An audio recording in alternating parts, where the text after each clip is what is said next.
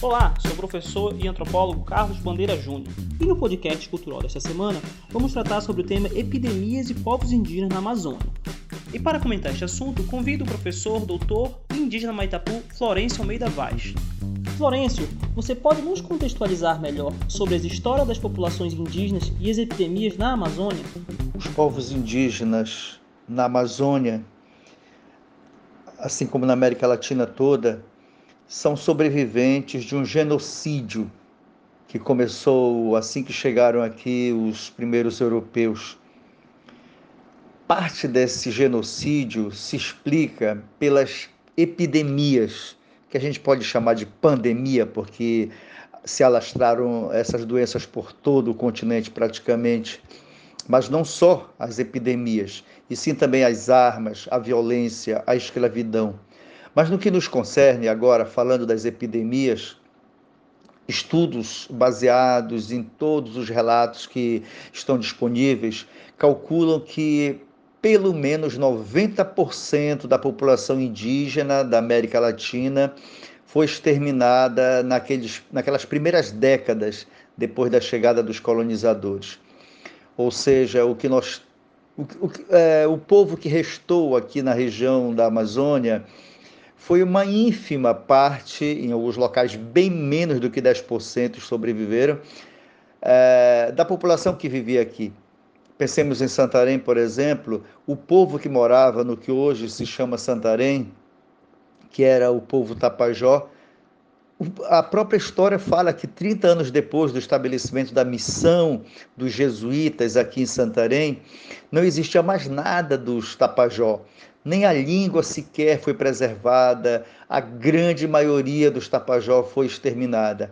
E olha que era um povo muito numeroso, já que os primeiros escritos falam que eram milhares de pessoas que moravam aqui no que hoje era Santarém. Quem sobreviveu? Um grupo que fugiu para as matas, para partir das cachoeiras, para as matas mesmo, longe da cidade, e aqueles indígenas que foram se misturando com os que chegaram. E assim, os descendentes dos indígenas, já é, mestiçados com os europeus, já tinham anticorpos para a varíola, sarampo e as várias, gripe e as várias doenças que chegaram da Europa. Então, os indígenas que vivem hoje no Tapajós, no Madeira, em toda a Amazônia, são os sobreviventes desse, dessa pandemia é, é, que se alastrou durante todos esses séculos aqui na região. E hoje os povos que têm menos contato, ou um contato muito restrito com a sociedade é, nacional, são exatamente os que são mais vulneráveis, os que a gente chama é, de os povos isolados. Quais as estratégias elaboradas pelos povos indígenas da região para se manterem vivos diante desse contexto das doenças e das guerras? Uma das principais estratégias que os indígenas escolheram para sobreviver ao longo desses séculos foi viver invisibilizado no meio das matas, tanto que as aldeias indígenas aqui no Rio Tapajós, no Rio Arapiuns, que estão mais próximas da gente, você pode observar que grande parte delas, as casas não estão visíveis na beira do rio. As casas estão ligeiramente escondidas por detrás de árvores, você olha da beira do rio, você tem a impressão que existem apenas algumas 10, 15 casas.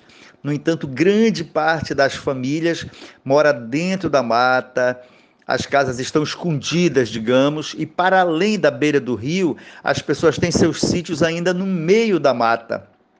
Essa é uma estratégia que faz com que as pessoas se escondam não só dos vírus, mas também da escravidão, da violência. Lembrando que os indígenas são sobreviventes não apenas das epidemias, mas também da escravidão e das guerras. A, a guerra da cabanagem, que exterminou grande parte da população, o processo da exploração da borracha, que usou o trabalho desses indígenas como mão de obra escrava então, os indígenas, na verdade, têm muitas razões para se esconder. Por isso que até pouquíssimo tempo aqui na região eh, havia um, um temor do chamado pega-pega, não só de indígenas, mas de quilombolas também. Quando se via um navio meio meio grande, diferente dos outros, eh, os nativos corriam para o meio da mata, se escondendo do pega-pega, que era gente que vinha pegar os, os indígenas, os quilombolas, para levar para a guerra do Paraguai, para lutar pelos brancos, ou vinha mesmo atrás de, de mão de obra escrava. Então, essa, essa invisibilidade, essa, esse fugir da parte dos indígenas foi uma estratégia de se esconder desse mal que em geral vem das cidades, que em geral vem do mundo dos brancos. Agora, esses dias, faz poucas semanas, eu escutei uma indígena no Rio Arapiuns que me dizia sobre o coronavírus. Ela falava assim: Eu tenho vontade de me meter nessa mata, me esconder e só voltar quando tudo isso passar. Essa, essa frase expressa muito bem esse sentimento, essa estratégia indígena, esconder-se, fazer-se invisível para sobreviver. Só que o Estado brasileiro também invisibiliza os indígenas, faz de conta que não vê. Por exemplo, em Manaus, grande parte da população que está morrendo, eh, os moradores das periferias, os pobres, os que vivem de biscate, as pessoas empobrecidas, são indígenas. Você vê isso na televisão os filhos, eh, os parentes chorando, os mortos, que não conseguem nem ser atendidos nos hospitais, pela cara, pelo cabelo, pelo olho puxado, você vê que são indígenas. E o governo brasileiro a Secretaria Especial de Saúde Indígena, a CESAI, não contabiliza esses indígenas que vivem nas cidades como indígenas, ou seja, essa invisibilização já é proposital. O Estado brasileiro e esse governo, Bolsonaro principalmente, não quer ver os indígenas e quer que os indígenas morram como pobres entre a grande massa da população. Trazendo para o contexto atual da pandemia da Covid-19, como estão as articulações das populações indígenas para se protegerem em seus territórios?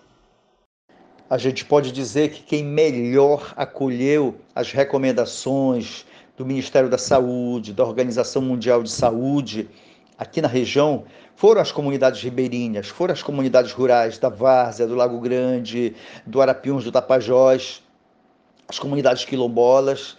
É, ainda que haja exceções, pessoas que não levam muito a sério as recomendações, mas uma grande maioria das comunidades imediatamente cancelou os torneios de futebol, as festas de santo, ah, e eles realmente levaram muito a sério a, a política do isolamento, de evitar os contatos com pessoas de fora.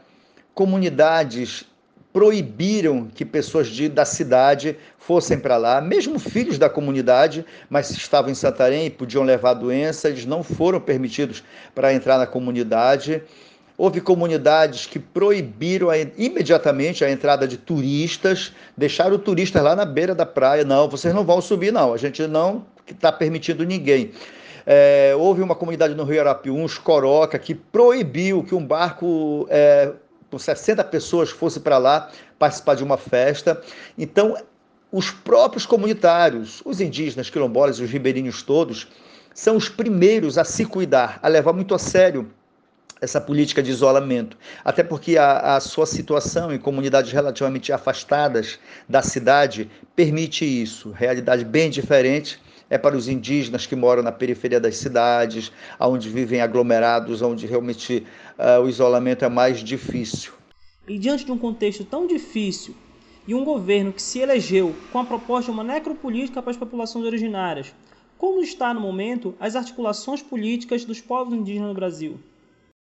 E ainda que o acampamento Terra Livre, a TL, que aconteceria em abril em Brasília e em várias cidades, teve que ser cancelado devido à pandemia, as lideranças indígenas, por meio eh, da internet e contatos com autoridades, eles continuam cobrando o respeito aos seus direitos. Por exemplo, aqui em Santarém, a primeira indígena que morreu no estado do Pará, é vítima de Covid-19, conforme as autoridades, foi em Alter do Chão, só que ela não foi contabilizada como indígena pelo Estado, pelo fato de ela morar num contexto urbano, como disse a CESAI.